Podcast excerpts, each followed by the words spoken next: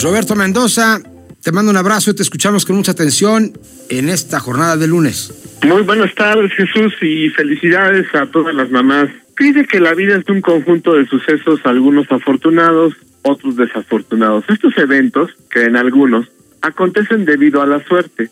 Si se presentan varios desafortunados de manera continua, se dice que se tiene mala suerte.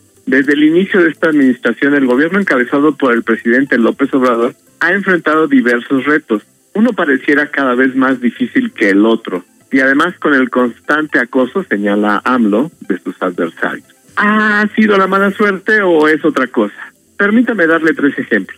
La inflación. Los precios de los productos básicos han subido este año hasta el 6%, pero muchos productos tienen alzas que van del 12 al 40%. La gasolina magna está en 22 pesos, la tortilla en 20 pesos y el aguacate hasta en 80. El precio de estos tres productos dependen de causas internacionales que afectan a todos en el mundo. Entonces, es la mala suerte porque ningún gobierno puede hacer frente a estos efectos pero el presidente nos ha dicho que él controla el precio de la gasolina y el de la tortilla. Entonces es su responsabilidad que no se haya puesto un freno a estos precios. Ahora veamos el asunto de la vacunación contra el COVID. La idea inicial es que todos los adultos mayores se deberían de haber vacunado a finales de marzo, pero por diversas razones, sobre todo causadas por atraso de las farmacéuticas internacionales, no se pudo llegar a la meta. El universo de vacunaciones de 15 millones de adultos mayores pero el 27 de abril solo se vacunaron 11 millones. Los otros cuatro decidieron no recibirla. Mala suerte. No se cumplió ni en tiempo ni en número. Pero el presidente mintió varias veces. Dijo incluso que México había donado vacunas a naciones más pobres, cuando en realidad tuvo que comprárselas o aceptar donaciones de esas naciones, como fue el caso de la India.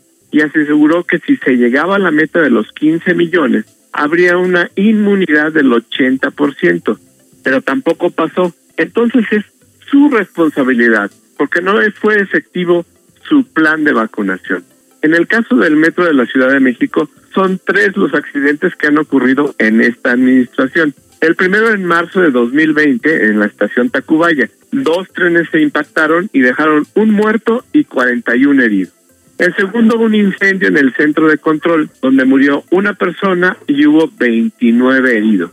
El tercero, el derrumbe de una estructura elevada en la línea 12, que dejó un saldo de 26 muertos y 80 heridos. En tres años, 28 muertos y 150 heridos. El primer accidente fue por un error humano. El segundo por un cortocircuito. Y el tercero, que ha sido calificado como un incidente por la jefa de gobierno, es decir, para ella no fue tan grave, aún no se sabe la causa, pero todo parece indicar que fue la mala suerte. Solo bastaron siete meses de gobierno para tener el primer accidente en el sistema.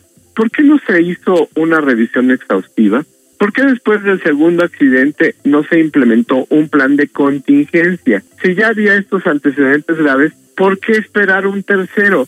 ¿Por qué no se cierra el metro y se hace una revisión a fondo y se arreglan todos sus problemas graves? Que si hay, vienen las lluvias y hay inundaciones en muchas estaciones y puede haber un temblor en cualquier momento. ¿Hace falta más muertos? No es mala suerte, es responsabilidad, administración, planeación, presupuestación, es decir, criterio, es empatía usted cuando por mala suerte tiene que estar hospitalizado piensa, al carajo, que no me visite nadie, hipócrita, o agradece el gesto, la humildad, la solidaridad. Nada ha sido mala suerte, solo una soberbia casi infinita.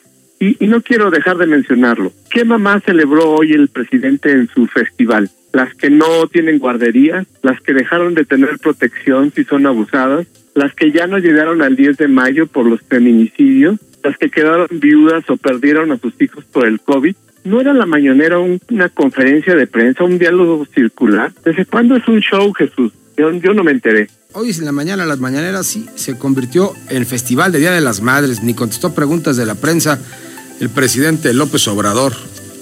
No nos faltó que les diera un clavel ahí blanco a la salida, ¿no? a cada una. Y cantar a su esposa también. La de Denise Calaf, que era visto muy sabroso ahí. Muchísimas gracias a todos y, felicidades otra vez a los mamás. Gracias a todos y a todas. Roberto Mendoza, nuestro editorialista de cabecera, periodista connotado desde la Ciudad de México cada lunes en en MG Noticias. Bueno, vámonos rápidamente con noticias que acaban de pasar, noticias al momento.